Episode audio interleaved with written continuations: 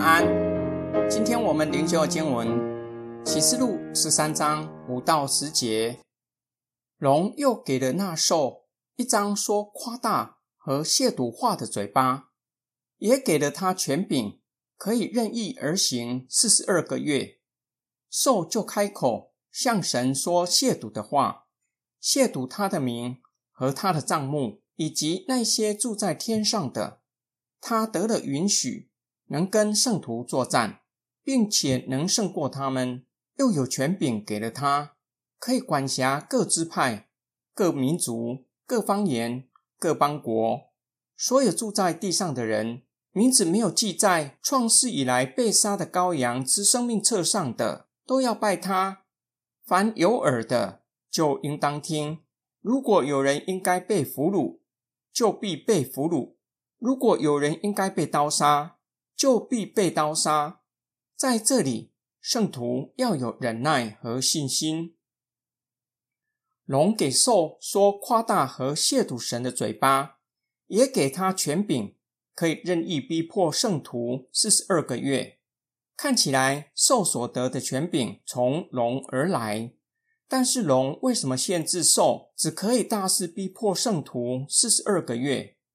约翰的读者知道经文表面没有说的，龙给受逼迫圣徒的权柄是有限的，因为神虽然允许龙和兽亵渎神的名，又逼迫圣徒，然而无论迫害的时间和力道都是有限的。从旧约和教会历史来看，亚述王、罗马帝国凯撒都以神明自居，甚至声称他们是主。是神也毁坏圣殿，安提阿哥将军更是在祭坛上洒猪血，以此羞辱犹太人。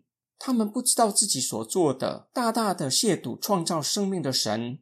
神也允许兽管辖名字没有登记在生命册上的，辖制他们，让那些人拜龙和兽。神允许兽逼迫圣徒，甚至可以胜过圣徒。只杀害他们的生命。约翰给读者警语，耶稣也曾经使用这样的警语：有耳可听的就应当听，要反复思想，更是要去实践所听的。凡名字登记在生命册上的，必遭受受的逼迫，被俘虏、被杀，正如同他们的主一样。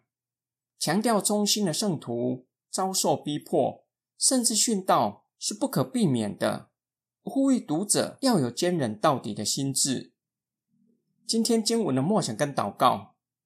有一次，有一个人问我：“你们基督徒是不是这样祷告？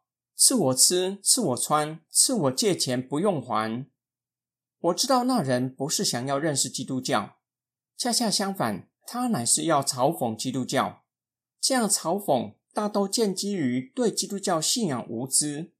不认识神，以至于嘲讽基督信仰，那人的行径让我想起还不是基督徒的我，也曾经无知的嘲讽基督信仰。我遇到的人只是嘲讽基督信仰，并没有提到耶稣基督的名字。在我还不是基督徒的时候，对童女生子觉得这是不可信的，并且说出亵渎基督的话。在我决志信主的时候。我向耶稣基督承认自己的无知和过犯，为自己说过亵渎的话感到羞愧。感谢神将我们的名字登录在羔羊的生命册上，使我们脱离撒旦的辖制，离开偶像崇拜，敬拜创造生命的上帝。我不知道那人嘲讽基督教是不是有心想要给我难看。我知道，在我还不是基督徒的时候。说了亵渎基督的话，是想要给对方难看，觉得只有头脑不清楚的人才会信耶稣。感谢神，感谢持续为我祷告、向我传福音的主内肢体，他们忍受我的无知，甚至忍受具有羞辱味道的言语，依然怜悯我，继续向我传福音，打开双手接纳我。当我们向人传福音。对方不接纳，甚至使用羞辱味道的言语挑战我们。我们若是无法忍受，不愿意继续向他传福音，这样如何能够承受更大的挑战，甚至逼迫呢？感谢神怜悯我们，没有为信仰遭受极大的逼迫。我们需要迫切为受逼迫的基督徒祷告。